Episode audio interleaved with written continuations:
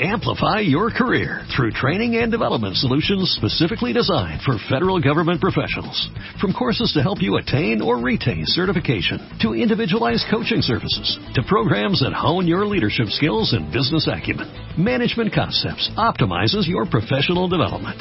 Online, in person, individually, or groups, it's training that's measurably better.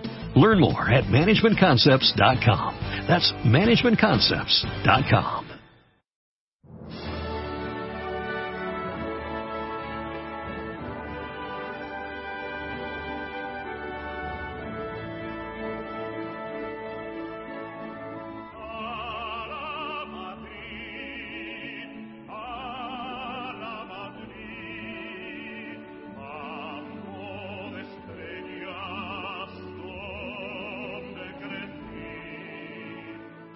Hola, hola, hola, madridistas, ¿cómo estáis? Bienvenidos a vozmadridista.com, el podcast más madridista de todo el Internet.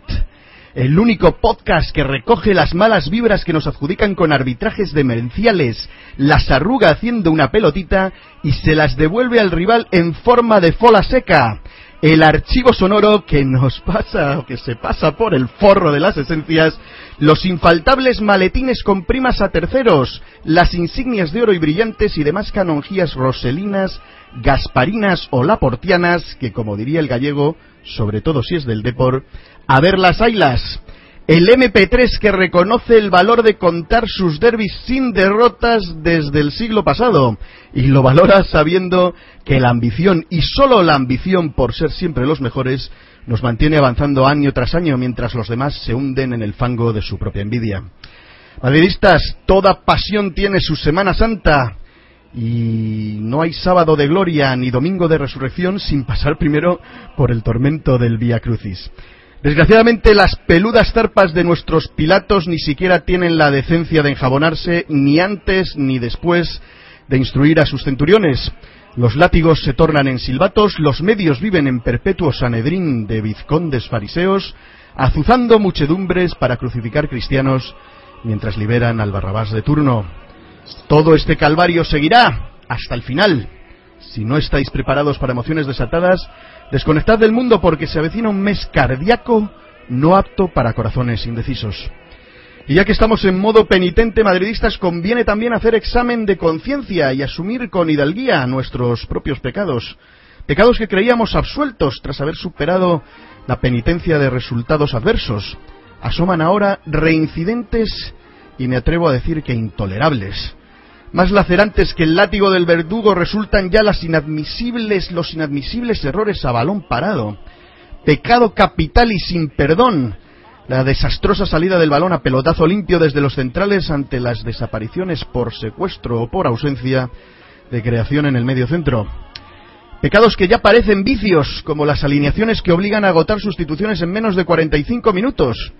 Y pecados institucionales que también aparecen y serán motivo de análisis en este confesionario podcastero y madridista, porque admitámoslo, si no reconocemos nuestros pecados y sin propósito de la enmienda, corremos el riesgo de quedarnos con cara de lelos a las puertas de la gloria.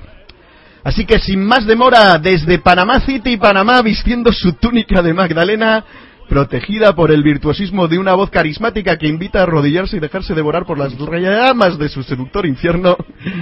Guapa, rica y buena madridista mourinista hasta el alma, sigue siendo un placer contar en vozmadridista.com con la voz y el corazón merengue de Maika Fernández, arroba Fernández Maika en Twitter. Bienvenida Maika, ¿cómo estás? Hola, ¿qué tal? Un placer saludarlos a todos y estar aquí pues para hablar de todo un poco y, también de lo que dices tú, ¿no? De esos pecados que nos pueden condenar al final. Estamos aquí para ello. Muy bien, pues ya, tendremos también una sorpresita para, para todos, todos tus seguidores, que ya son legión últimamente. Recibo peticiones especiales de que acudas al, podcast. Así que, bueno, pues aquí dando, dando rienda suelta a todos estos que lo piden. También originario de fronteras allende los mares, apóstol evangelista del madridismo políticamente más incorrecto, cargando el peso de su cruz bloguera para expiar los pecados de su lengua viperina, hoy de nuevo con nosotros, Pablitox, arroba mente en blanco en Twitter. ¿Cómo sigues, Pablo? Buena Semana Santa con este cristiano que tenemos. muy, muy buena, sí. Y finalmente, también desde el Monte de los Olivos de su Andalucía, molesto por el amargo sabor de la última cena política, dispuesto a negar tres veces cualquier cosa menos su desmedido madridismo, este apóstol sin evangelio, pero incombustible al desaliento, también repitiendo en el podcast más madridista de todo el Internet, Don Tomás Herrera, arroba Tomás, TH subguión 78 en Twitter. ¿Cómo estás, Tomás? Hola, buenas noches. Aquí con muchas ganas de, con mucho madridismo y muchas ganas de llamar a las cosas por su nombre. Pues muy bien, eh, hemos tenido un pequeño lapsus, un pequeño interruptus, un periodo sin podcast que que, bueno, se, eh, introdujimos un, un flipsu que se hizo por, por, diferentes circunstancias, pero llegamos aquí para el meollo de la cuestión. Estamos eh, al frente de probablemente lo que son los partidos más importantes de la temporada, con la plantilla en pleno y eh, contábamos con una ventaja interesante, sin embargo, pues circunstancias que se han dado mm, parece que no Mm, no han dejado toda la calma eh, que deberíamos tener o han apagado cierta euforia en el, en el madridismo. Hay pecados, como decía yo en la intro, que, que, hemos estado cometiendo y que vamos a analizar, pero quiero empezar por el, por el último que yo mencionaba. Porque ayer mismo eh, encontré a eh, los fariseos que yo ahora identifico con los medios encontré una declaración de José Ramón de la Morena diciendo, metiéndose con, con Caranca, acusándole de ser, entre comillas, el ventríloco de Mou, debería ser el, el muñeco y no el ventríloco, pero que me dejó un poquito preocupado y creo que merece que el conocer el comentario de todos los que estáis participando hoy en el podcast. Os la voy a poner para que la escuchéis a todos los que no lo hubieran escuchado todavía. Caranca es el ventríloco de Mourinho, una profesión admirable cuando se tiene gracia y talento, como lo tuvo Mari Carmen con sus muñecos o José Luis Moreno con los suyos. Pero claro, ser el Monchito o el Rockefeller de Mourinho sin gracia ni talento es muy lamentable, por bien que te paguen, porque cuando vendes tu dignidad te compra la libertad. Caranca sale a las ruedas de prensa como el sobrero, cuando lo decide Mourinho, a decir lo que quiere escuchar Mourinho, que es crear un ambiente de persecución de los árbitros contra el Madrid que ahora ya no existe. Pero necesitan que el seguidor del Madrid se lo crea. Y como Mourinho no se atreve a repetirse porque su discurso pendenciero ya está muy rayado, sale Caranca a hacer de Monchito o de Rockefeller. Caranca, que por cierto viene de trabajar para la Federación de Billar, donde antes no dudaba de los árbitros ni del sistema, pero ahora usa esa palabra de si nos dejan, sin atreverse a explicar quién. Es posible que el Madrid gane la liga, es posible que esta noche vuelvan a ganar al Atleti, o no, pero son malos tiempos para ser periodista en este clima tan hostil que personajes como Mourinho han cercado con alambradas de espino alrededor de los futbolistas y provoca estas trincheras entre ellos y nosotros y tú evidentemente que ahora estás escuchando te pones de parte de ellos porque a la prensa siempre se le tiene bajo sospecha de ser excesivamente crítica con los tuyos. Y lo curioso es que todos decís lo mismo. Es que critican siempre a los míos. Te aseguro que no es así. El periodismo deportivo se alimenta de contar éxitos hazañas de los deportistas es cuando más se disfruta. Esta mañana, por ejemplo, a mí me ilusiona la tarde-noche de fútbol que nos espera, con ese derby en el Calderón, pero las alambradas nos tienen cercados a los futbolistas. Y solo pudimos escuchar anoche a Caranca, que es el enviado de Muriño. Por eso te estoy hablando ahora de él.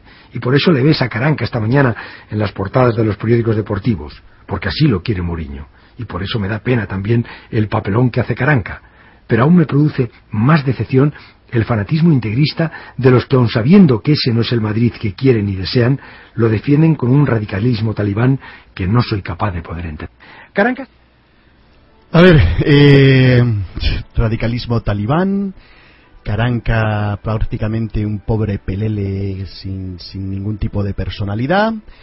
Mourinho discurso pendenciero que ya no se atreve a decir. Vamos, no tiene desperdicio el señor José Ramón de la Morena utilizando los micrófonos de la cadena SER para lanzar eh, este tipo de declaraciones ya abiertamente. Todavía recuerdo la entrevista que le hizo en época de Valdano a Mourinho en su casa, tan amable y que puso en vídeo.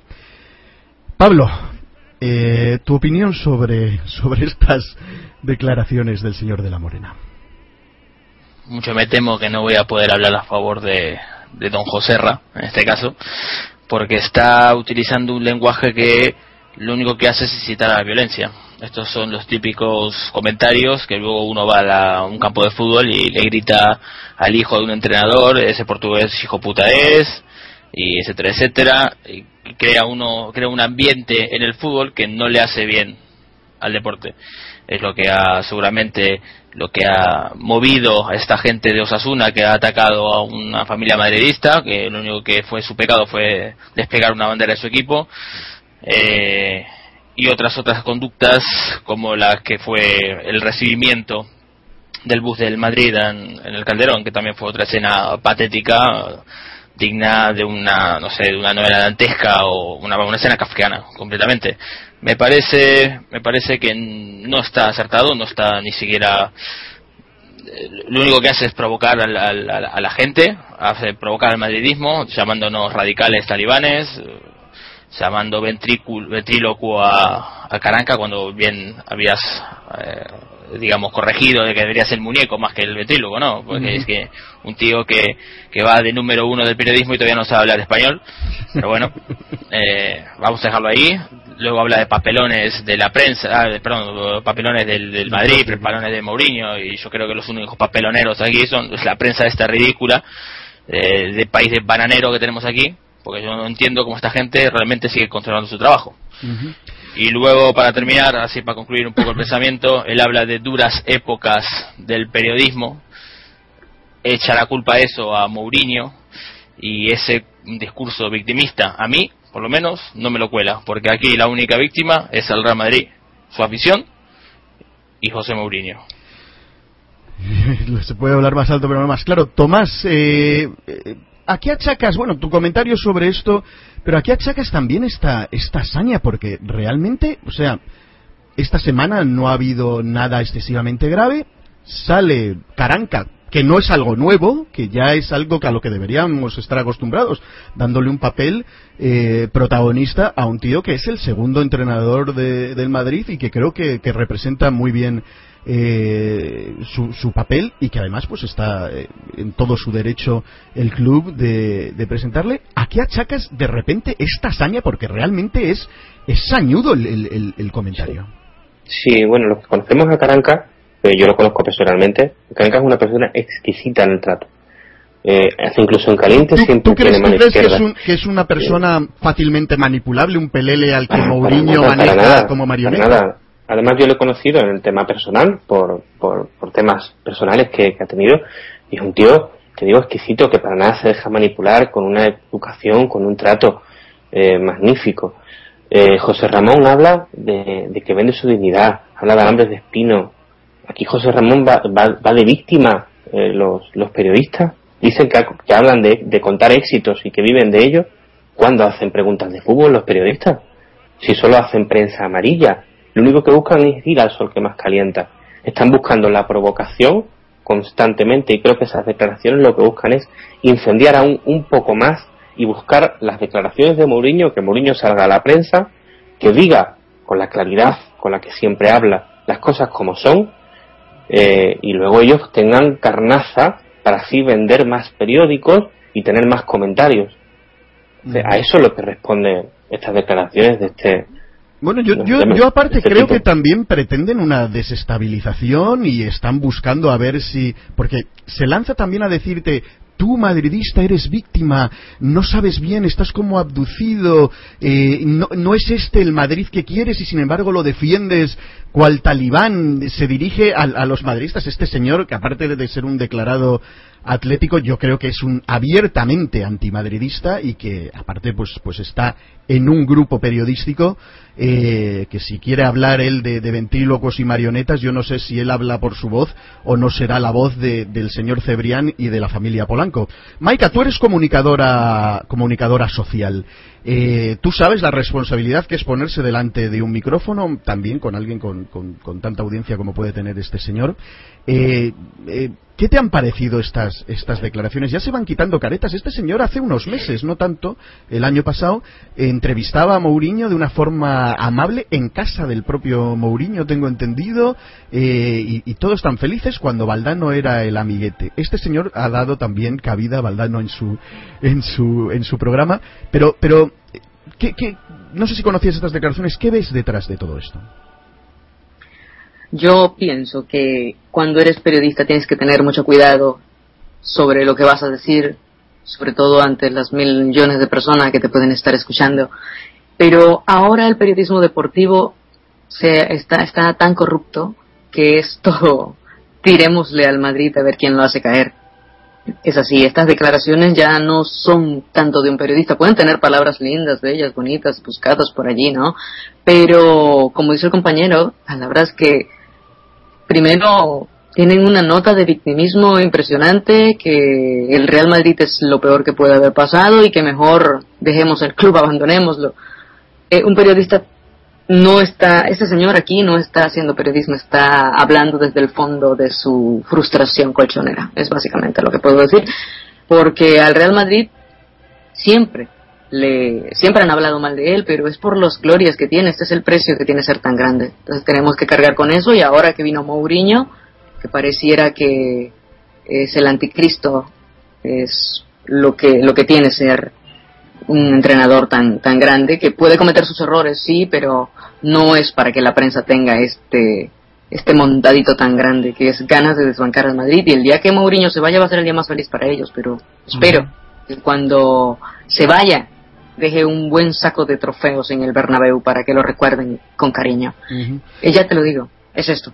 Bueno, no, no, es que quiera extenderme mucho en, este asunto de, de, José Ramón de la Morena, pero sí quería eh, conocer si en vuestra opinión creéis que esto eh, es un comentario, digamos, salido de su frustración, etcétera, o realmente eh, tiene una intención desestabilizadora en un momento eh, digamos, eh, delicado en el que el Madrid había perdido X puntos, que llegaba al Calderón eh, y, ya esta gente se frotaba las manos que parecían, ya las tenían enrojecidas de, del calor del, del frotamiento y las babillas pensando que llegaríamos o sea, que el Barcelona se pondría a depender de sí mismo, que ganándonos se pondrían en el liderato, que luego pues no ha resultado así. ¿Veis eh, a este intento de, desestabilización o es simplemente la frustración, es simplemente pues un comentario fuera de tono eh, en un momento irrelevante o el momento es irrelevante? Pablo. Yo creo que sea desestabilización. Yo creo que a esta gente no le da el cerebro para desestabilizar nada. Sencillamente son imbéciles, tienen un hándicap mental importante y no les da, no les da para, no les da para hacer un, un plan maquiavelo de decir, ah, voy a hacer esto porque estabilizo el vestuario, no les da. Eso es lo que van como el burro, van como el, como el toro, eh, contra ahí, contra el capote, eh, no se enteran de nada, ellos van a, por todo. Y claro, el torero, que es Mourinho en este caso, pues esa es una media verónica por aquí, un corte por allá, y, siguen, siguen y siguen y siguen invirtiendo y siguen invirtiendo. Lo que no saben es que realmente lo único que están haciendo es perjudicarse ellos mismos. Solo hay que ver el EGM, los resultados del EGM y todos los y todos los, sondeos que hay de prensa están bajando el grupo de la COPE, el grupo de la SER, todos estos están todos bajando, están de capa caída completamente y es por la casi captura que han hecho a la cabeza de Mourinho es una guerra en la que se han metido pensando que iban a ganar fácil, o con la gorra, como siempre, como han ganado contra todos los eh, entrenadores del Madrid. Y al final se dieron cuenta de que lo único que están haciendo es quedar con el culo al aire. Como dice el dicho, mientras más sube el monito, ¿eh? más el culo se le ve. Entonces estos tíos están subiendo tanto, se creen que están tan subidos que se les está viendo el culo desde abajo. Dicen, pero estos tíos no se dan cuenta esto, esto también coincide con, no sé si lo leísteis, un, un editorial de, de marca tratando de cafres a los que estábamos en las redes sociales porque habíamos hecho una, un trending topic de robo al Getafe un, par de horas antes de que, de que fuese el partido con el Barcelona y que había que tener mucho cuidado. Yo creo que esta gente, los, los medios le tienen miedo a las, a las redes sociales. Empiezan a ver que todas las tonterías que sueltan son enseguida desmontadas. Que cuando dicen muñeco en lugar de eh, ventríloco en lugar de marioneta, también se les, se les ve el plumero y es rapidísimo y todo es viral. Creo que hay, hay una cierta reacción mm, también en contra de, del poder que está teniendo el, el madridismo a través de, de las redes sociales. Tomás, eh, tu opinión. Pues, pues en mi opinión es que, es imposible desestabilizar a una afición que está entregada con su equipo. Ya solo hay que ver las redes sociales, solo hay que ver a Bernabéu, o sea, estamos todos a una, evidentemente reconocemos los errores de nuestro equipo, reconocemos que Mourinho en algunas ocasiones pues, pues no está fino, pero, Pero bueno, pues como, como es lógico. Pero me, me suena una, hago una pregunta. ¿No hará él de muñeco de Valdano? ¿No hará de altavoz eh, de, todo, de todo ese envenenamiento que tiene Valdano por dentro? Eso es una pregunta que a mí me queda. Muy bien, a ver Pablo, ¿algo quieres añadir sobre esto de marca? Sí, el hashtag este de, de Roba Getafe lo lanzó Jourinho, la cuenta esta de antimadridista galopante, asqueroso, guarro, desgraciado, eh, que fue el que gestó todo eso, ¿eh? No fue un madridista el que lo hizo, lo que pasa es que los madridistas, pensando que había sido, lo había hecho, eh, digamos que se subieron al carro, muchos, ingenuamente. Pero el autor de todo eso fue un antimadridista. Muy bien. Maika, eh, tu opinión sobre este tema de las redes. ¿Crees que eh, los medios se sienten un poco amenazados más, más tanto por el Madrid, más por, por, por el poder de, de las redes sociales de desmantelar sus, sus trapicheos, sus historias, sus falsedades, sus, sus, sus bulos, básicamente, porque muchas veces se dedican a, a lanzar bulos? Las redes sociales ahora son el lugar donde tú vas a buscar información y la mayor parte del tiempo es un poco más confiable porque te la cuenta un madridista. Siempre tienes que tener en cuenta que puede ser un super madridista que nunca ve errores del Real Madrid o puede ser un madridista que es pipero. Entonces tienes que saber elegir. Es, pero de por sí es mucho mejor que la información que te puede brindar una prensa que todo lo está manipulando que cuando hablas de una victoria del Madrid, dices sí ganó el Madrid pero jugó mal, de no haber sido por Cristiano Ronaldo. Me explico, no saben hablar bien del Madrid, les duele hablar bien del Madrid y eso se empieza a notar en los comentarios. Si gana el Barcelona 1 a 0 fue un partido espectacular. Si gana el Real Madrid 1 a 0, ay, pero qué soso el partido. Entonces, eso, como yo dije anteriormente, se está comenzando a notar, la gente lo está viendo y en las redes sociales se empieza a notar un poco sí, pueden tener un poquito de miedo, pero es lo que sabemos nosotros. Igual ellos siguen siendo el medio masivo y tienen el control, tienen la sartén por el mango. Acá nosotros, que bajo, bajo las sábanas, o por decirlo así, hablamos y sabemos la verdad, pero ante los millones de personas que no utilizan esas redes sociales, ellos están quedando como los que brindan información correcta. Muy bien, eh, el, en este tema de las redes y, y, de, y de, de todo en general, también haciendo examen de conciencia, ¿es mala política del Madrid que salga Caranca y no siempre Mourinho, la famosa política del silencio que sucedió después de Villarreal. Eh, Tomás, tema este de, de las redes y, y, y, tu opinión en este, en este caso, si es que estamos haciendo mal o no, o esto es realmente un, un, giro hacia donde deberíamos ir, a controlar nosotros cuál es la agenda mediática, qué es lo que se habla y qué es lo que se silencia. Sí, no, sobre las redes, evidentemente, a, a todos los periodistas y periódicos eh, no les interesa Tened en cuenta que antes la opinión de Alfredo Relaño pues era indiscutible, todo el mundo la leía y ahora en las redes sociales todos lo discutimos y nos damos cuenta de que no solo somos una persona en particular los que estamos en contra de la opinión de muchos de los periodistas, sino que hay una gran generalidad. Entonces, de ahí ese miedo, ¿no? que están intentando fomentar. Con respecto al tema de la ley del silencio, yo lo entendí. O sea, yo lo que yo lo que busco eh, en el Real Madrid es que gane, que golee, que haga un buen partido, que, que den la cara a los jugadores que hablen, que no hablen, eso es un tema secundario. La ley del silencio creo que estuvo, o ese, en esa semana estuvo bien, porque admito que, que, tuvimos varios errores en ese partido, pero que nos calentamos y el Real Madrid y los jugadores del Real Madrid no se pueden calentar en exceso, pero siempre es mejor callar antes que, que alzar la voz eh, de una forma desmedida y luego tener que pedir perdón. Yo lo veo bien. Uh -huh. También creo que, que debemos de, de, dejar de dejar un poco un poco atrás a la prensa porque no es, esto no es una prensa de información. Insisto en lo mismo. ¿Cuántas preguntas de fútbol hacen esta gente? Ninguna. Si a esta gente no les interesa el fútbol, les interesa la polémica. Escucha la COPE, escucha la SER, escucha, escucha esta gente de Radio Marca. Solo hablan de política, solo hablan, perdón, solo hablan de, de, prensa amarilla. No hablan ninguno de fútbol.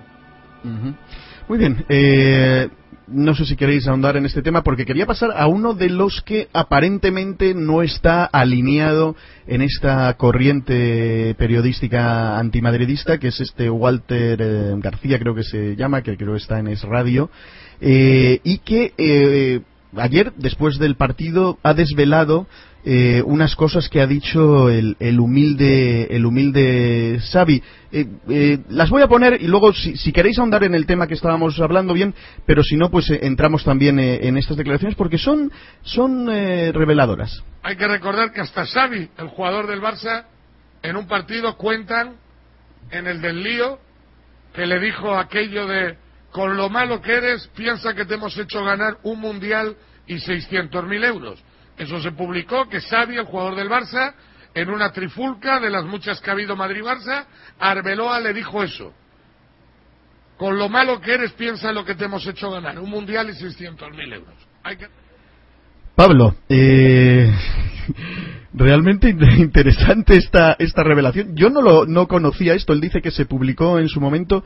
Yo no sabía de esto y, y si se publicó, ¿cómo es que nadie ha alzado la voz en contra de este señor Xavi que va de humilde por la vida, tú no saben perder, etcétera, etcétera? Gracias Xavi, gracias por enseñarnos lo que es el fútbol. Antes de ti es que había visto simplemente a, simples mortales como Maradona, Platini, Pelé y, ahora que te veo a ti y la verdad es que es, gracias, gracias por el Mundial de Fútbol, gracias por todo. O sea, básicamente lo que está diciendo es que Arbeloa se tiene, tiene que hincar rodilla en suelo y, hacerle una felación ahí, un felatio delante de todo el mundo porque le ha hecho ganar un Mundial, que, que jugó él solamente el Mundial yo digo yo, ¿no? Que habrá sido un equipo que hubo atrás, porque Casillas también le paró una, una palabra, una, y tuvo una parada clave contra Robén, eh, un gol de Puyol, el gol de Villa, etcétera, etcétera. Bueno, a mí, honestamente lo que diga el tío este, el, el Xavi, me atrae el pairo, sinceramente. ¿Por qué? Porque este tío no, no, tiene cordura, no, no, no, tiene, no tiene un discurso eh, normal, y, y a mí me parece perfecto que no haya salido esto, ¿eh? Cuidado, porque yo soy de la, de la de la teoría de que todo lo que pasa en un campo de fútbol debe quedar ahí, en un campo de fútbol. me parece bien que no salgan ese tipo de cosas. Bueno, eh, Evidentemente dice mucho, dice mucho más de Arbeloa, que no dijo nada al respecto, esto hay que, hay que cogerlo con, con pinzas también, ¿eh? porque tiene razón lo que está diciendo Tomás. Eh, eh, eh, igual que no nos creemos las cosas a veces que dice José Ra, no sé por qué tampoco tenemos que creer lo que diga Walter García. Walter García igual lo está afirmando, es una cosa grave, nadie le ha rebatido. No sé si Xavi saldrá a decir que esto no ha sucedido o ha dejado de suceder. ¿Tú, Tomás, no crees que Xavi haya hecho este tipo de declaraciones, Xavi Hernández? Yo, yo, no lo creo. No, no, declaraciones, sino un, insulto así cualquiera. No, yo no, no tengo ningún, no, no tengo ningún tipo de aprecio de Xavi. Lo que sí tengo claro es cuáles son los niveles de los futbolistas, ¿no? Y estoy convencido de que si Xavi tiene estas declaraciones a Arbeloa, aquello acaban a hostias. Mm. Seguro, seguro que acaban a las manos. Eh, nadie te dice eso en un campo de fútbol y se queda y se queda tan campante. Estoy convencido de que Walter busca su minuto de gloria ahí. Ah, bueno, yo ayer eh, retuiteé un, un vídeo de cuando expulsan a, a, Ramos en el Camp Nou, que se le viene Puyol encima, le coge el cuello y le tira, que se viene eh, de Piqué compañeros todos de selección y cuando va saliendo se le acerca a Xavi a increparle, ponerle y el propio Ramos le, empuja y le y le, le, saca de ahí de mala manera mm, me daría la impresión de que algo raro le podría estar diciendo por ahí o sea este Xavi Piqué y estas cosas no se quedaron callados ante ante ante Ramos esa vez Maika eh, ¿tú te las crees? ¿no te las crees? ¿crees que esto es un periodista buscando su minuto de gloria? ¿las ves como como fiables que pueda haber dicho esto Hernández? Yo siempre soy como Santo Tomás, ver para creer, y en este caso sería escucharnos. Si fueron ciertas, yo me lo puedo creer que lo haya dicho, porque con lo humildes que son ante las cámaras, pero detrás de cámaras dicen, ups, estos no saben perder, eh, me da una idea de qué clase de persona es ese chico que tiene un tremendo talento, un tremendo cerebro para el juego, pero parece que en ocasiones no, no conecta bien eh, el cerebro a la lengua.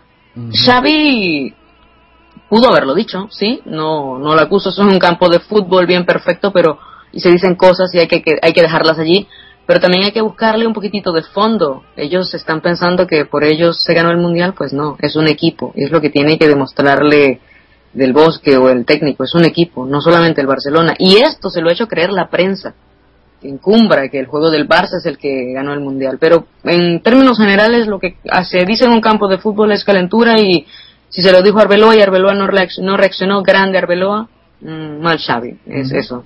Bueno, ya veremos en qué queda, a lo mejor no le dan mayor, eh, mayor importancia. Pablo, ¿quieres matizar algo más de esto antes de que pasemos ya a hablar de los partidos de Valencia, Atlético de Madrid, etcétera? Sí, solamente el matiz sería de que yo me creo que le haya dicho este tipo de cosas y yo me creo que perfectamente un jugador de fútbol no reaccione ante ello. O sea, no tiene por qué pegarle una hostia al tío por decir esta burrada. Hay muchos jugadores que se lo toman como lo que es una calentura del momento, lo que lo dice, ¿no? Y, ahí queda todo grabado. Pero como decías vos hace anteriormente, cuando fue expulsado en el no camp Sergio, Sergio Ramos, la gran parte de todos los que lo fueron a increpar fueron de la selección, todos. Sí, sí, todos los catalanes de la selección. Hasta Valdés se fue desde la portería. Valdés, claro, bueno, Valdés en sus carreras, famosas carreras de 80 metros, para increpar al árbitro o a coger al árbitro, a un tío o pegar una hostia a alguien.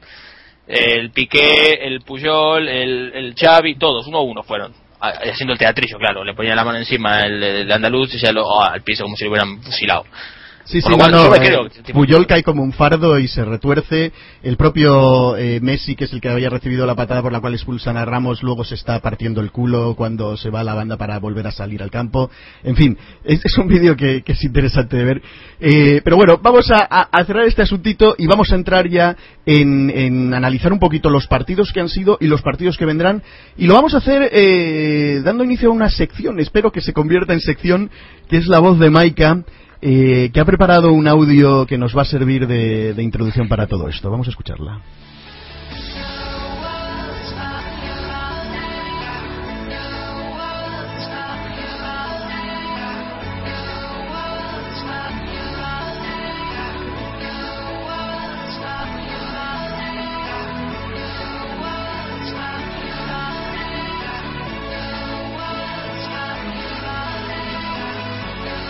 A la madre. Sí. Hola, hola, hola, señoras y señores, niños y niñas, perros y gatos.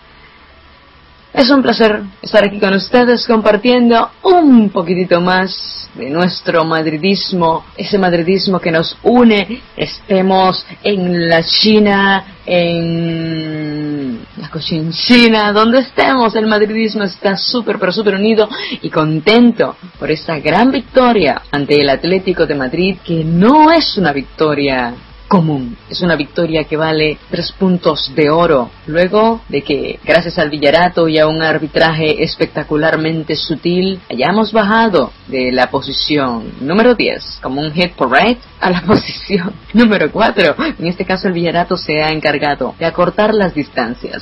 Hay Villarato, sí, pero la ambición, la determinación, la nobleza de un equipo, de un escudo, de una camiseta y de una afición permitieron que una vez más y por varios años consecutivos el Real Madrid se asegure esos tres puntos ante el Atlético de Madrid, un rival que solo dice otra vez.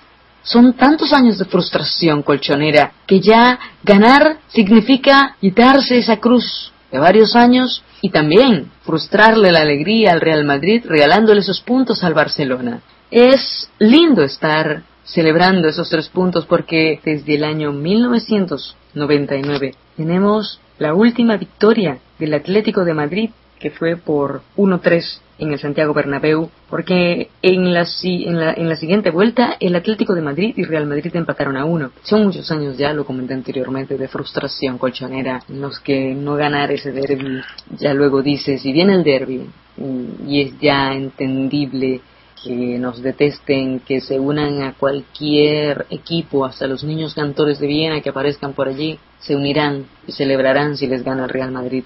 Eh, Cristiano Ronaldo es un partido de lujo, de ensueño. Ese chico es, una bestia a quien no le han regalado absolutamente nada, al que no le han dado ningún batido para que se sienta bien. Un chico que ha tenido que pulir su técnica. Y lo mejor es que para él solo existe superarse a sí mismo. Él es la cima de la montaña. Él es el Everest. Y él lo sabe. Es un niño que se merece todo lo bueno que le está pasando y es un niño que merece el respeto de, una prensa que, que no lo considera. Bueno, señoras y señores, seguimos hablando de este derby que ha dejado muchas cosas interesantes. Eh, con la llegada de Simeone han crecido un poco en, ganas de ir por la pelota, de pelear el balón, de estar allí, de ir hacia adelante y han tenido unos buenos partidos. Han empatado, han perdido, pero están dando la cara. Fue un partido en el que pudo intentar apretar al Madrid en cierto momento, pero bueno, ahí está la casta Ahí están los zapatazos de Cristiano Ronaldo que dijo, no, no se emocionen, por favor, aquí estoy yo.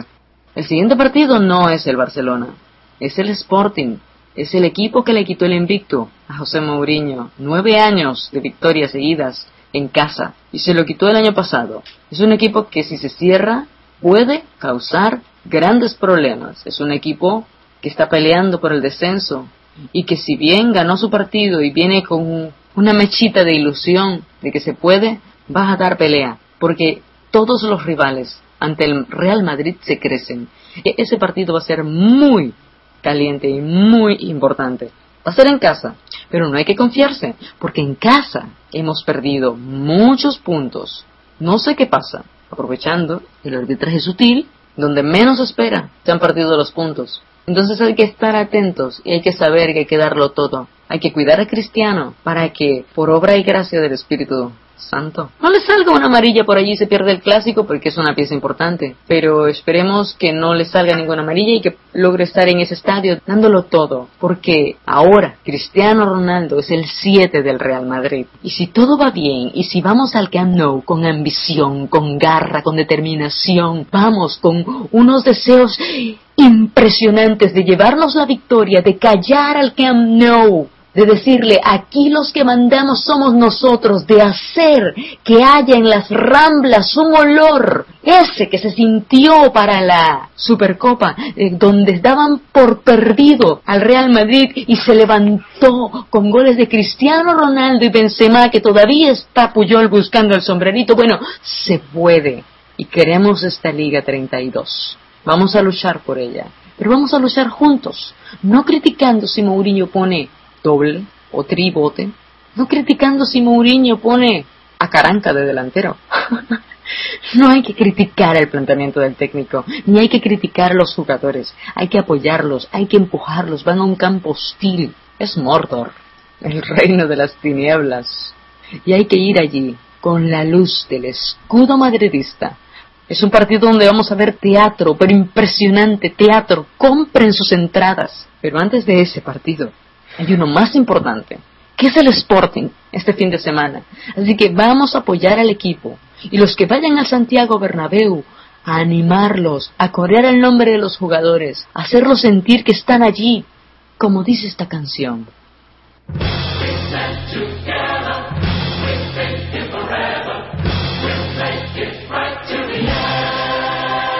Tenemos que hacerlo bien hasta el final, tenemos que estar allí para apoyarlos, tenemos que estar allí para ayudarlos a levantarse. Somos una galaxia y cada uno de nosotros es una pequeña estrella que hace brillar eso tan lindo que nosotros llamamos Real Madrid. ¡Hala!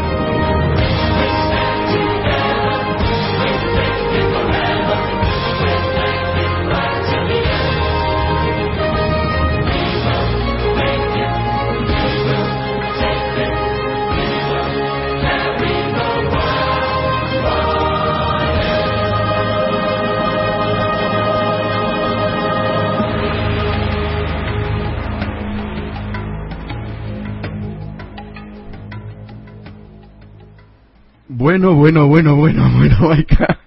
No lo había escuchado. Qué potente, qué, qué bonito, qué bien nos va a servir para, para hablar de, del derby. Si queréis hablar también, también de, del Valencia, pero permíteme que, una ovación cerrada de mi parte y aquí reverencias ante, ante el trabajo bien hecho y que además ha sido en un tiempo, en un tiempo récord que, que ha sido hoy mismo.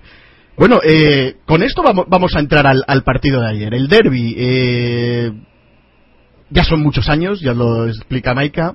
¿Sorprende? ¿No sorprende? Eh, ¿qué, qué, qué, tenéis que decir del derby del partido del Valencia? Pablo, por tú, por ejemplo. ¿Del Valencia o del Derby? De los dos, de los dos, de los dos partidos completamente diferentes. Bueno, yo creo que eso es las dos caras de la misma moneda, ¿no? Estamos viendo un Madrid, eh, hay un Madrid que ahora mismo, por más que nos pese, tiene una pequeña cristiano dependencia, ¿no? Porque los jugadores claves, quizás con otros jugadores claves como podrían ser bueno, Arbeloa o, o Xavi Alonso o Silo Kaká, depende, a veces tienen un buen día, a veces tienen un mal día, eh, Benzema que está nefasto últimamente, eh, Di María que está volviendo, no, tenemos ahí una baja forma, una pequeña baja forma que hace que eh, Cristiano sea, digamos, la, piedra angular del equipo y que tenga que meter por lo menos uno o dos chicharros por partido. Y eso es lo que ocasiona de que muchas veces, cuando la pelota no entra, cuando la pelota no entra como no le entraba a Cristiano en el partido contra el Valencia, terminemos empatando un partido que fue para cualquiera, evidentemente. El Madrid jugó un mal partido, pero no mucho peor de, que lo que jugó contra el Atlético. La diferencia es que contra el Atlético hemos tirado unas 7, 8 veces, hemos metido 4 goles, que son las mismas cantidades de veces que hemos tirado contra el Valencia, o quizás alguna más, y no metimos ninguna. Eh, yo creo que la gran parte del, inconveniente este es la, alarmante baja forma de, de Benzema últimamente que más que de juego, la crisis que pasa es frente a la portería. Falla demasiados goles o demasiadas situaciones de gol que debería que debería concretar y al final termina pagando el Madrid. Bueno, eh, yo aquí voy a ser un poquito más crítico antes de dar la palabra a, Tomás. Eh, yo sí veo ciertas cuestiones que, que, no, que no están funcionando. Algo apuntaba en la, en la introducción. Veo mm, la cristiano dependencia puede ser, pero veo más una Xavi dependencia. Ya los equipos se han dado cuenta que cuando cierran el, pase al mediocentro no tenemos más opciones que el balonazo. Con balonazo y todo creamos ocasiones. Creamos ocasiones porque tenemos un talentazo, talento arriba de sobra, a pesar de que es verdad que Benzema está en una baja forma, que encima ha coincidido con una baja forma también de, del propio Pipita. Y digamos con las lagunas habituales de Ozil y el ya no sé qué pensar de Kaká. Yo pensé que ayer era el partido para Kaká, un partido contra un equipo que normalmente no te mete tanta presión en el centro del campo, sino que te espera atrás para lanzar el contragolpe, que es lo tradicional del Atlético de Madrid. Pensé que era idóneo y yo creo que Mou también para, para que Kaká plantase ahí sus, sus galones y, distribuyera como, como merecía, pero no, de nuevo otro cambio que se tiene que solucionar a los 45, a los 45 minutos.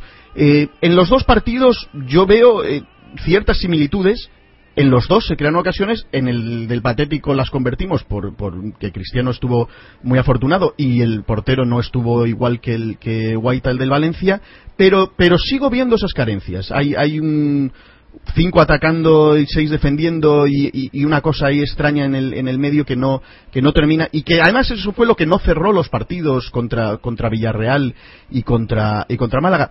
Eh, Tomás, eh, tu opinión sobre, sobre el juego en general del equipo. Hay, hay cosas que solucionar. También luego hablaremos de los laterales que, que tiene también su enjundia.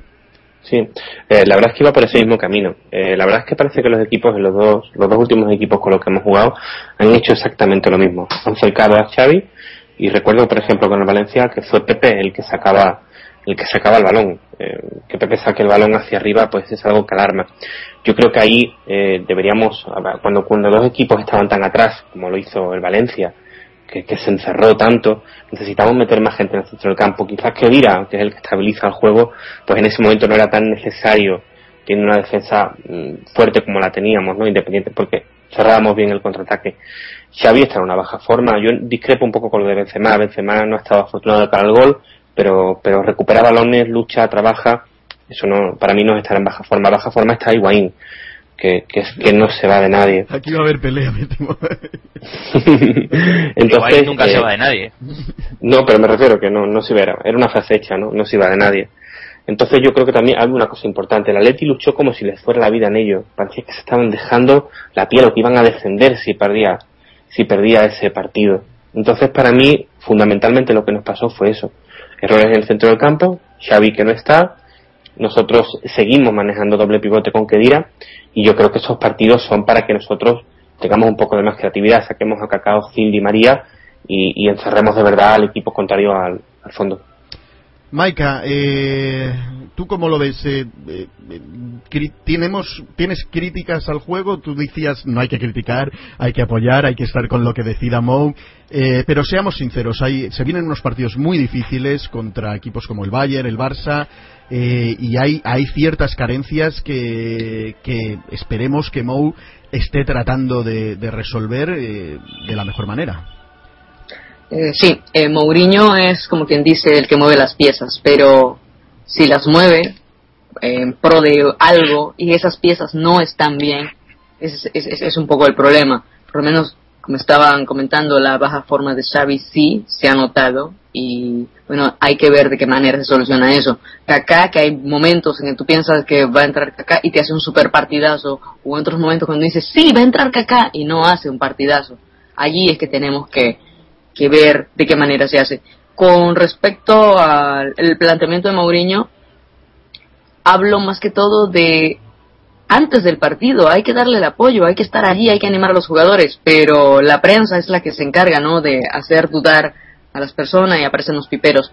Sí, se puede criticar el planteamiento del técnico, por, pero hay que pensar que siempre va a querer hacerlo mejor. Contra el Bayern, contra el Barcelona van a ser dos partidos dificilísimos donde tienen que espabilar los chicos porque si no les puede les puede costar, sobre todo la defensa que es mucho mejor que la que teníamos hace unos cinco años.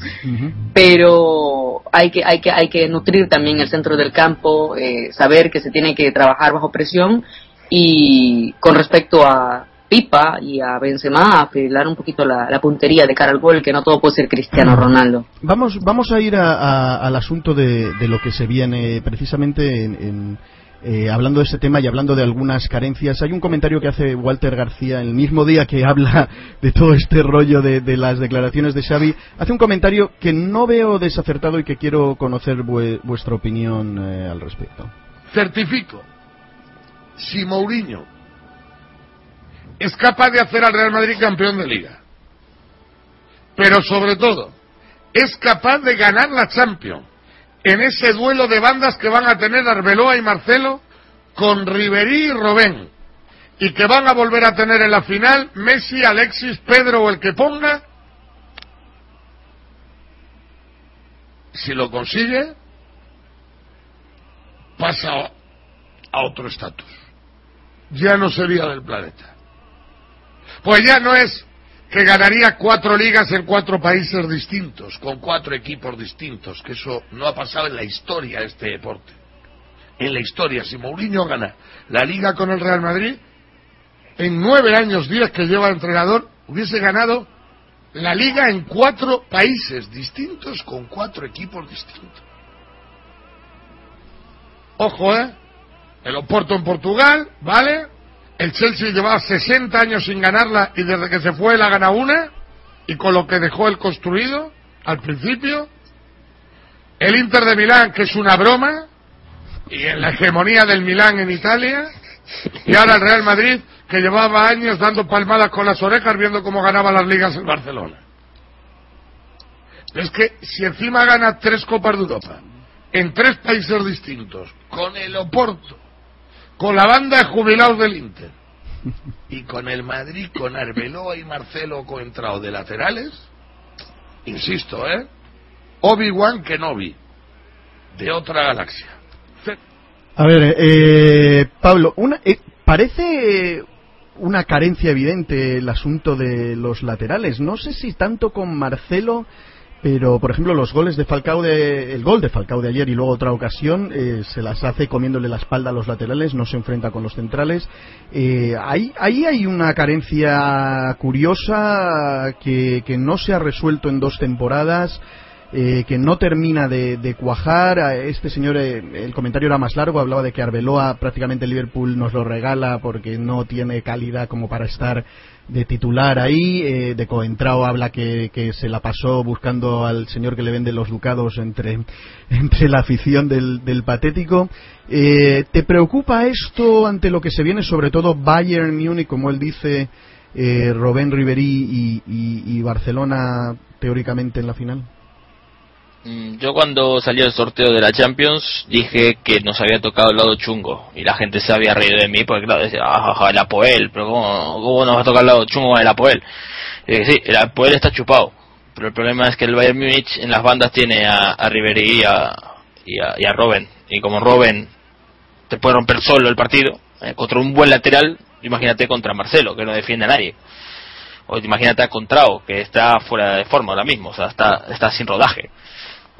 Sí, yo creo que tiene más razón que un santo, el señor este Walter García. Es muy acertado a la hora de que el Arbeloa, es verdad que Arbeloa no es un jugador de, primer nivel, es verdad que no está entre los cinco mejores laterales derechos del mundo, que debería estar el, el, jugador, el lateral derecho del Real Madrid.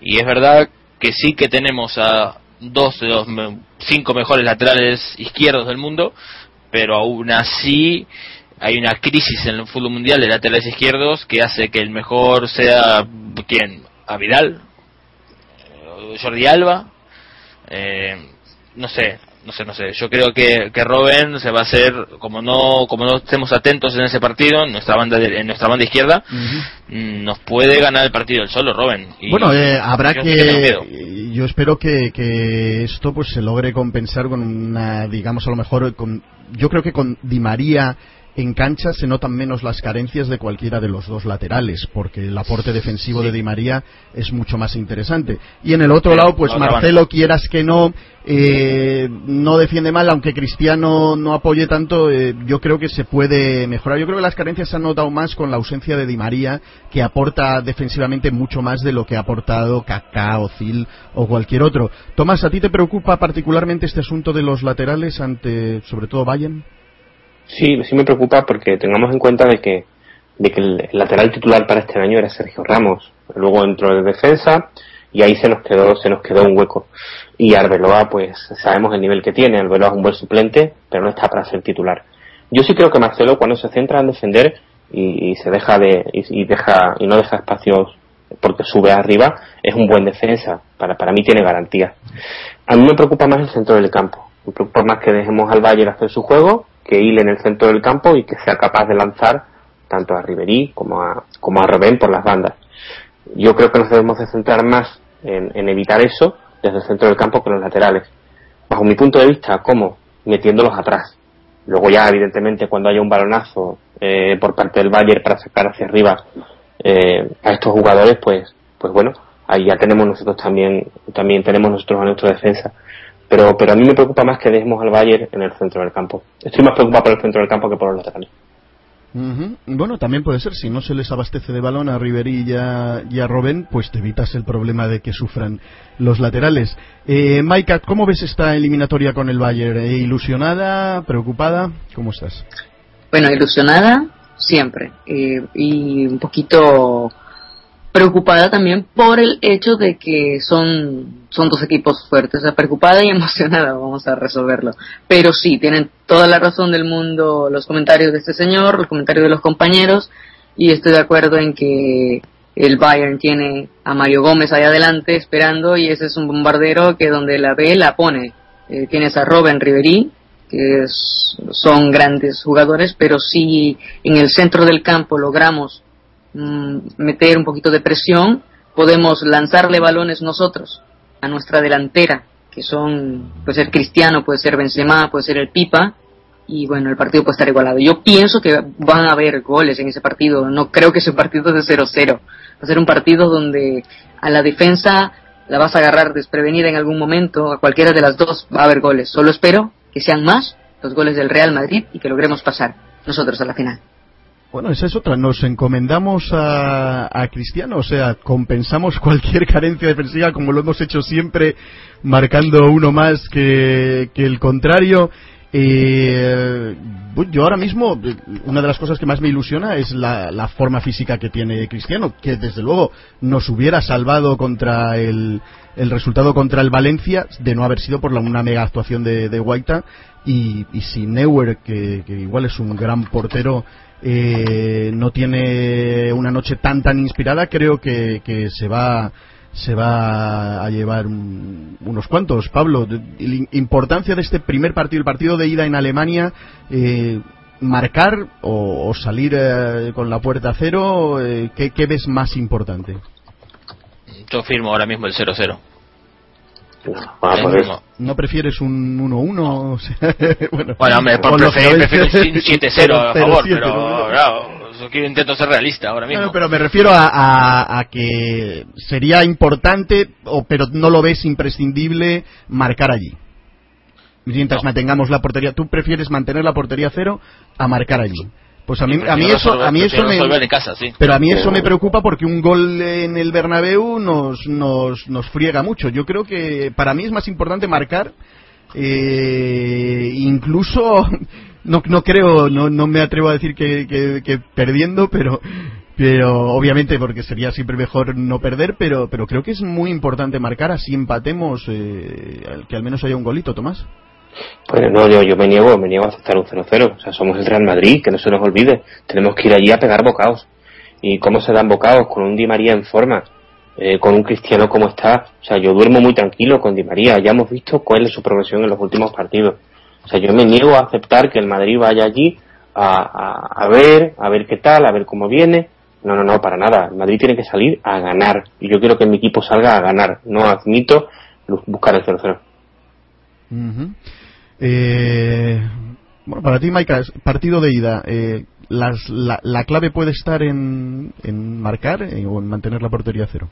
No quisiera la portería cero, me pone muy nerviosa y causa mucho estrés para la semana siguiente. Prefiero anotar un gol allí y si se puede con una ventaja mejor. Recuerda que los jugadores, los alemanes pueden resolver con un bombazo desde fuera del área eso puede agarrar al portero desprevenido. Entonces, eh, hay, que, hay que cuidar mucho los espacios, hay que cuidar mucho la portería y hay que tratar de meter goles porque en el último minuto puede pasar cualquier cosa. Así que yo opto porque anotemos allá, porque ojalá se pueda y aunque sea empatando, yo quiero ganar, pero aunque sea un empate con goles de ventaja como visitante, sería, sería lo más ideal.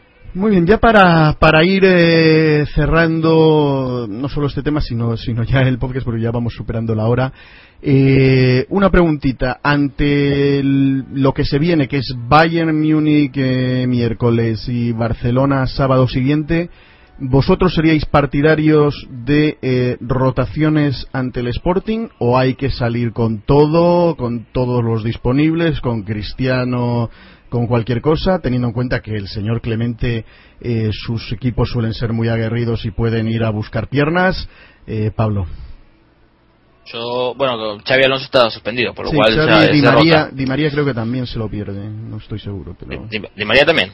Es, eh, la verdad es que ahí me confundieron con algunos tweets, no estoy 100% seguro. Xavi seguro. Xavi seguro, el otro no sé, pero bueno, da igual. El caso es que si esos dos se los rotaría, de todos modos, porque Di María, bueno, lo sacaría en la segunda parte si hace falta. Yo a Cristiano sí que lo sacaría en los primeros minutos. Y sacaría sacaría a Benzema. O sea, mi, información no sería con rotaciones, sería con los mismos, o sea, con los de siempre, con Arbelo, con los que no estuvieran suspendidos, o sea, si están eh, apercibidos, perdón, a esos, a esos no los sacaría. O sea, ¿no darías descanso a Cristiano por si acaso una patadita del Sporting? Cristiano es Cristiano. O sea, ese, ese primero que no va a querer descansar, ¿eh? porque lo conocemos todos, este chico va, quiere jugar eh, todos los partidos y más, y las pachangas del pueblo también las quiere jugar, eh, y después no creo que tengamos, no tenemos ninguna percibida, ¿no? Aparte de Cristiano. Mm, sí, tengo entendido que Pepe estaba también al borde. A Pepe entonces nada, a Pepe también, también lo siento. Bueno, igual, si hay, tú sentarías a percibidos menos Cristiano y el resto del equipo de Y el resto los de siempre, exactamente. Y con Benzema en ataque.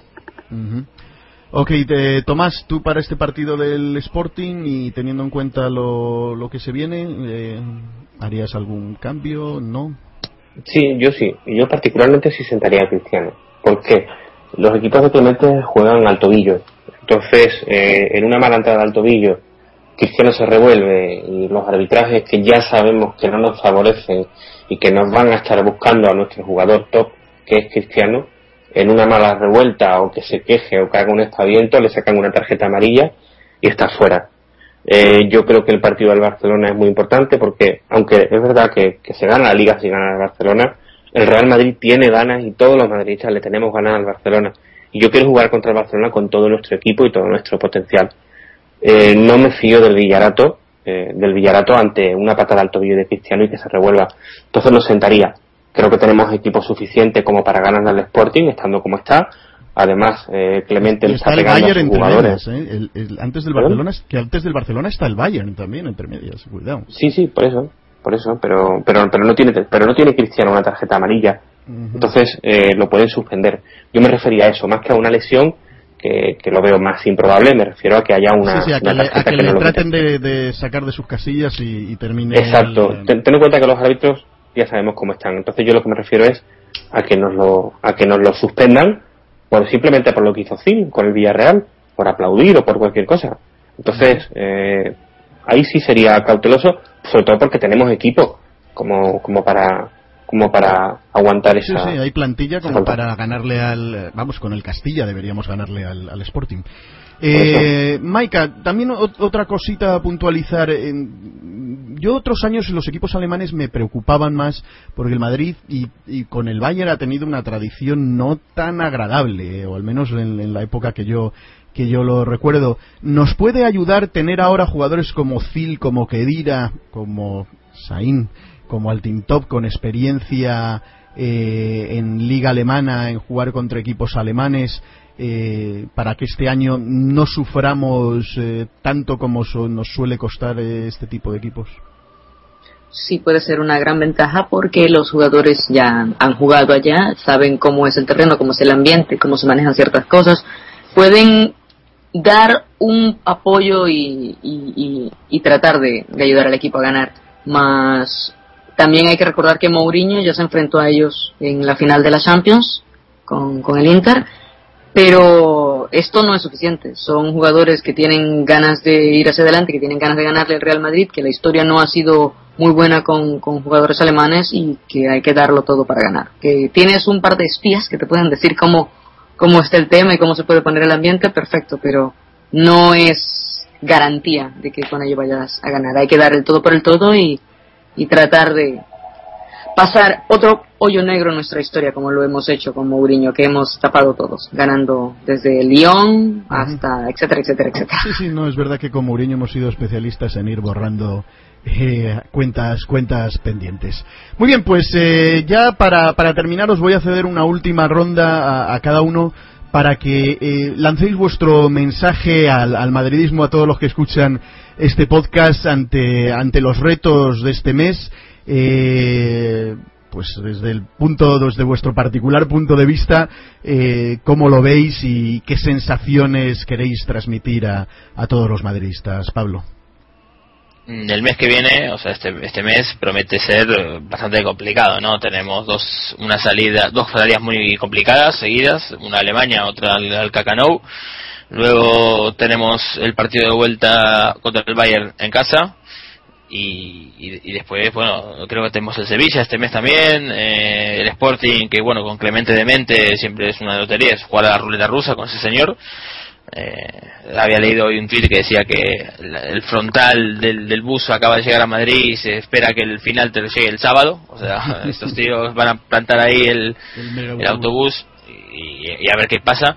Yo creo que va a ser un partido complicado y tenemos bajas, tenemos bajas sensibles, o sea, bajas quizás no bajas definitivas, pero sí bajas o, bajas formas que sí que nos pueden costar un poco caro.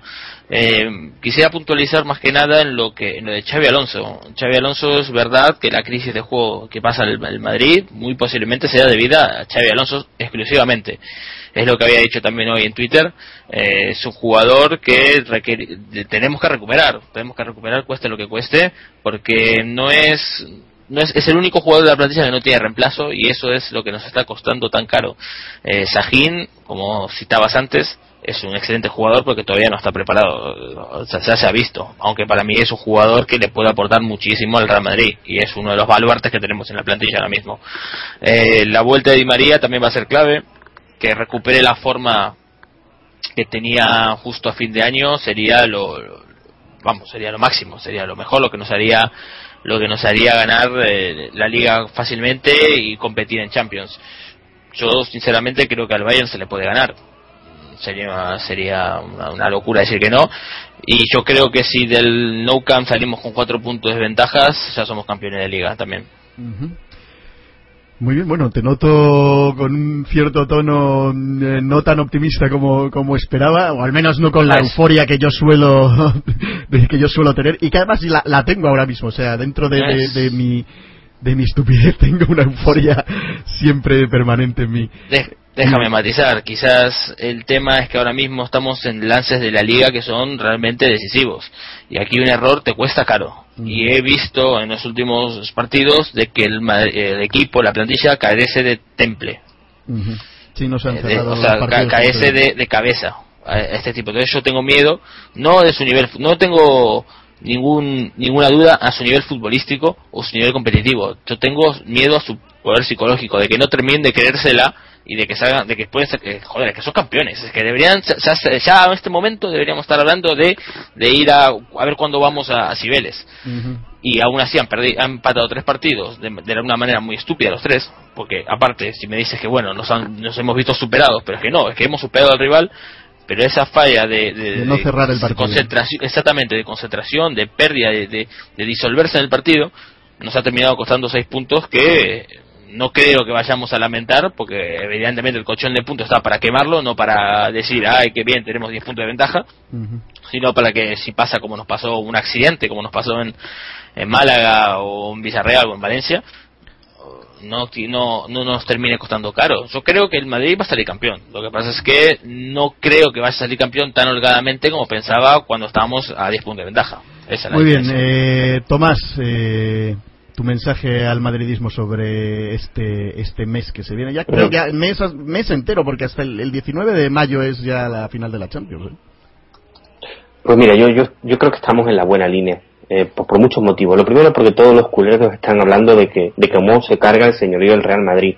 A mí me encanta, me encanta que, que un equipo que celebra los títulos en una farola, porque Canaleta es una farola, hable de señorío. Luego yo sobre todo quiero un Real Madrid que, que, que no entre en provocaciones, o sea, que juegue. Y prefiero estar a cuatro puntos que a diez, porque entonces no vamos a ir relajados al campo nuevo. Estando a cuatro vamos a ir a morderlos, a darles un repaso de pundonor de madridismo y a demostrarles que somos el mejor equipo del mundo y que siempre lo hemos sido y que siempre lo vamos a hacer. Esta modita, que han provocado unos cuantos, con billar y unas cuantas hormonas y un poco de platini, es simplemente una modita y que nosotros, el Real Madrid, a base de juego, de escudo, los vamos a, los vamos a aniquilar. Muy bien, muy bien. Me, me- ha, me ha gustado esto de, de aniquilamiento a base de, juego y de escudo. Maika, eh, tus palabras al madridismo. Bueno, que debemos estar con el equipo, pase lo que pase hay que apoyarlos, que no es lindo ver en Twitter eh, la gente quejándose o ver por allí, ¿no? Suficiente tenemos con los narradores del partido que todos son antimadridistas, pero hay un punto importante, el Real Madrid tiene que salir concentrado a todos los campos y no hasta el minuto 90, como hasta el minuto 115, porque en esos fallos de concentración, en esos, agarra- en esos agarraditos de confianza del momentito, pueden, pueden venir esas contras que, que hacen daño, pero eso, el Real Madrid tiene equipo, tiene talento, tiene esa mentalidad ganadora que con Mourinho y con Cristiano que espero se contagie a todo el equipo y logremos, logremos esos puntos importantes contra el Bus, que logremos abrir la lata contra el Sporting y que en Barcelona demos un segundo capítulo con un final mucho más feliz de ese partido de la Supercopa que hizo temblar a las Ramblas y que bueno, que contra el Bayern pongamos todos. Ánimo mi gente, ánimo mi gente, hay que seguir hacia adelante y que los chicos del Madrid que salgan concentrados y con ganas, con ganas de vencer. Si se lo creen, se puede. Vámonos. Muy bien, pues yo voy a, lanzar mi, mi habitual perorata entusiasta, eh, porque, porque además es que me la creo, o sea, es que realmente es lo que creo. Yo sinceramente pienso que este año eh, nos llevamos el doblete. Lo único que me preocupa es el tema de los arbitrajes, un poquito el tema de la desconcentración, pero yo creo que ahora mismo Cristiano está en un nivel y en unas ganas y en una ambición tan brutal que cuando ha visto que, que- ha habido un pequeño peligro ha dicho aquí estoy yo y, resolveré el asunto. Creo que en Cristiano se puede confiar, creo que nuestra fortaleza sigue siendo eh, tener más pegada que nadie y que al intercambio de golpes les ganamos a todos. Así que las carencias defensivas que existen, las carencias de cierre del partido que puedan existir, estoy seguro de que las vamos a compensar a base de, golpes encima de la mesa y de, y de perforar redes enemigas. Os voy diciendo que además pienso que el resultado en el Camp Nou va a ser sorprendente a, nuestro favor. Eh, creo que, para nosotros el Camp Nou este año ha sido bálsamo, ha sido balsámico en los dos partidos que, hemos ido en la Supercopa y, eh, en la Copa del Rey y, no va a dejar de serlo también en Liga. Y a un partido, la final de Champions, eh, puede pasar de todo, pero me voy siempre más con, con mi equipo. Así que, madridistas, eh, confiantes, con todos los valores puestos por delante, y a la Madrid.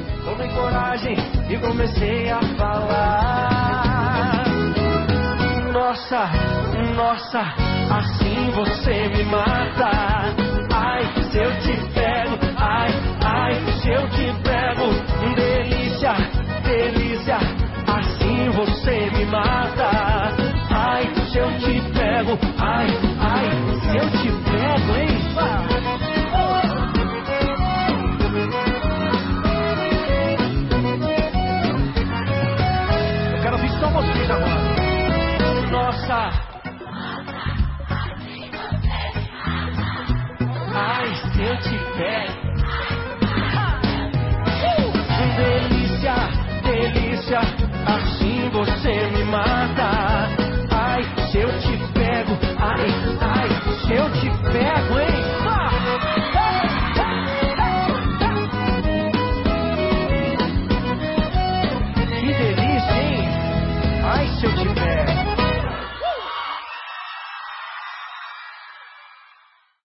Amplify your career through training and development solutions specifically designed for federal government professionals. From courses to help you attain or retain certification, to individualized coaching services, to programs that hone your leadership skills and business acumen, Management Concepts optimizes your professional development. Online, in person, individually, or groups, it's training that's measurably better. Learn more at managementconcepts.com. That's managementconcepts.com.